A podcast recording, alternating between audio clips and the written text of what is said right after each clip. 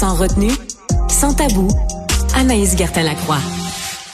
Bonjour Anaïs. Allô Isabelle. Alors, il paraît qu'on a la libido dans le tapis durant les fêtes. Explique-moi ça. ça vient- il y a- Est-ce qu'il y a des études au Québec? Hey, écoute, hein, mais c'est la beauté de la vie, la légèreté avant les fêtes, les Ouais. nouvelles. Tu sais comme moi, là, comment ça fonctionne. hein. Des fois, c'est très en, ben, profondeur. On y va comme, on- on- il y, a- il y a du contenu, puis d'autres fois, c'est dans la légèreté. Mais n'empêche qu'il y a eu, Isabelle, de nombreuses euh, études à savoir, y a-t-il une libido plus élevée durant la période des fêtes? Et depuis 2017, de nombreux scientifiques, et ça à l'échelle planétaire, Isabelle. Ok, donc là, je t'arrive avec quelque chose de solide, ont démontré que durant la période des fêtes, tout d'abord, la semaine précédente, la période des fêtes, sur Google, entre autres, et sur les, euh, les, les sites de rencontres, que ce soit un Facebook, un Tinder et compagnie, les gens ont des recherches en lien avec la sexualité beaucoup plus élevées. Et les euh, condoms, donc les préservatifs, sont en vente durant la semaine qui précède la fête euh, de Noël.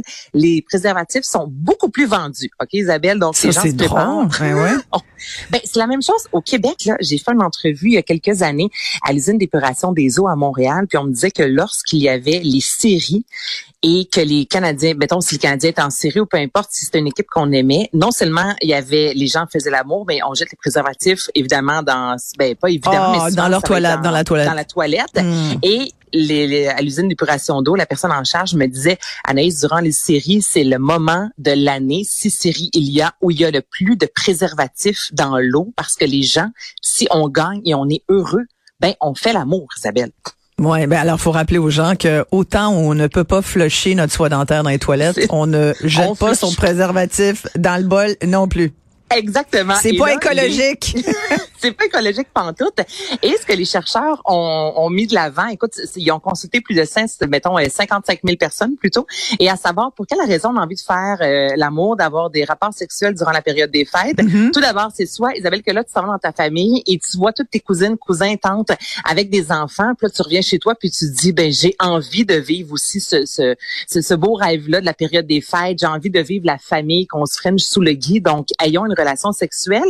Et en contrepartie, l'autre raison pour laquelle les gens ont des rapports sexuels, c'est qu'il y a des conflits dans la famille, rien ne va bien, donc ils se disent, bien, aussi bien vivre et consommer de l'alcool et avoir des relations sexuelles. Donc, peu importe ce qu'on vit finalement, c'est ce qui explique pourquoi, durant la période des fêtes, c'est un des moments de l'année où la, la planète au complet a le plus de relations sexuelles. Donc, que t'aimes ta famille ou non, tu trouveras une raison C'est drôle quand même. Mais c'est Ouais. drôle pour Ouais. vrai. Mais en même temps, tu sais, euh, surtout euh, cette année, on se dit, euh, on a moins les moyens de se faire des cadeaux. On prône euh, la l'espèce idée de euh, ben de frugalité volontaire, disons-le comme ça. Fait que tu sais, ben c'est ce qui reste le moins le plus gratis euh, Ben, sur la planète. Ça peut être c'est plus gratuit Fait que ça. Voilà. C'est un beau petit cadeau qui coûte pas cher. tu sais. Exactement. Donc, Oui. tu as raison, mais ça a été prouvé scientifiquement que, et ça à l'échelle mondiale, durant la période des fêtes, la libido est augmentée. Et ça, il y a plusieurs raisons, euh, que ce soit euh, monétaire, que ce soit euh, soci- en termes de société, peu importe.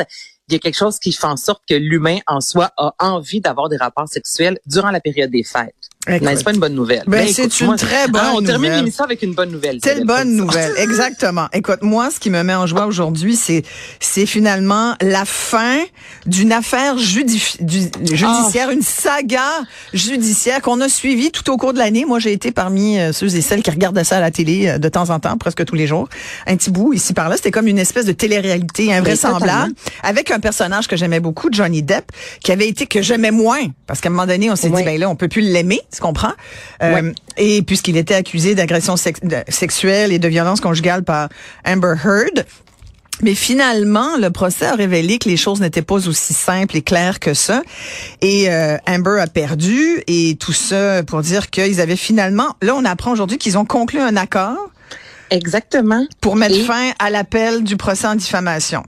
Oui, Amber Heard qui a pris la parole aujourd'hui disant euh, mettant fin à l'appel justement par rapport à ce procès-là. Mais tu sais, je tiens à mentionner quand même que euh, il y a eu euh, quelques, oui, le, gros procès médiatisé que tu as écouté, que j'ai écouté, mais mm. avant ça quand même, au Royaume-Uni, on avait tranché disant que euh, Johnny Depp avait été violent à l'égard de Amber Heard. Donc aujourd'hui, moi, ce qui m'a scié le cœur, euh, Isabelle, tu sais, tu connais pas Johnny Depp, je connais pas Johnny Depp, on n'est pas dans leur culotte, on sait Moi, j'ai compris que les deux avaient été violents l'un avec l'autre. Les deux. Puis il y a personne qui s'en sort indemne. Mais Amber, lorsqu'elle a pris la parole aujourd'hui sur les médias sociaux, elle a dit, tu sais, j'ai pris une décision très difficile. C'est important pour moi de dire que je n'ai pas euh, choisi ce qui s'en venait. Elle dit, pendant des années, j'ai défendu et finalement, je, la, la, vie que j'avais avant ne sera plus jamais la vie que j'ai présentement. Puis elle dit, j'ai perdu confiance en le système juridique.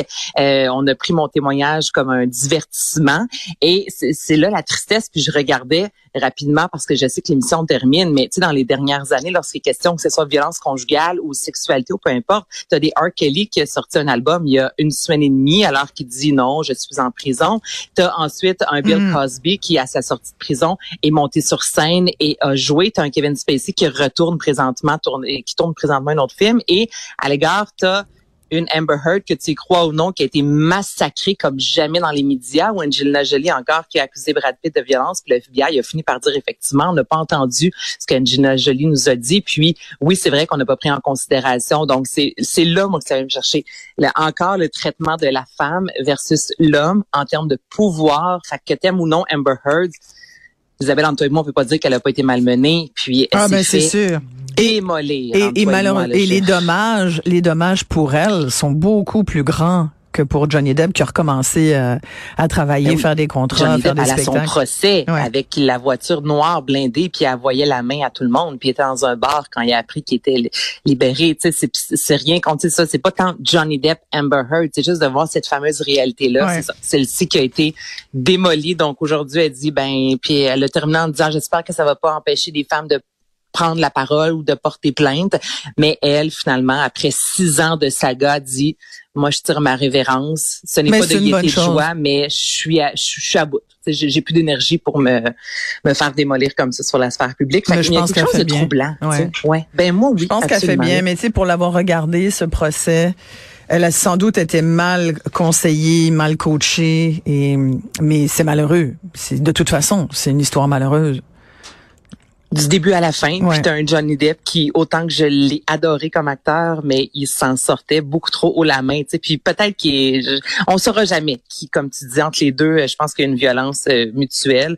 Mais bref, son message en soi a été partagé énormément aujourd'hui sur les médias sociaux des femmes disant au-delà de Amber Heard, ça nous donne juste encore une idée à quel point s'il y a des euh, aujourd'hui je vais reprendre l'épisode ce que Benoît dit souvent les vinaigre je sais qu'ils vont m'écrire après cette chronique là disant allez s'arrête de prendre la défense mais ça demeure une réalité Isabelle entre toi et moi que c'est ça. C'est pas évident toujours pour les femmes de prendre la parole. Non, c'est sûr, ça, Anaïs. Merci de le rappeler. Et je te souhaite des joyeuses fêtes euh, hula hoop. Mais oui, mais faites l'amour, c'est ça. Faites l'amour, pas la guerre. tellement, tellement un beau message, effectivement. On fait l'amour, pas la guerre. Hein? Voilà. Ouais. Salut, euh, Merci beaucoup. Anaïs Gertin, Lacroix, notre chronique euh, sexologie se termine ici. Merci beaucoup d'avoir été à l'écoute. On se retrouve très bientôt.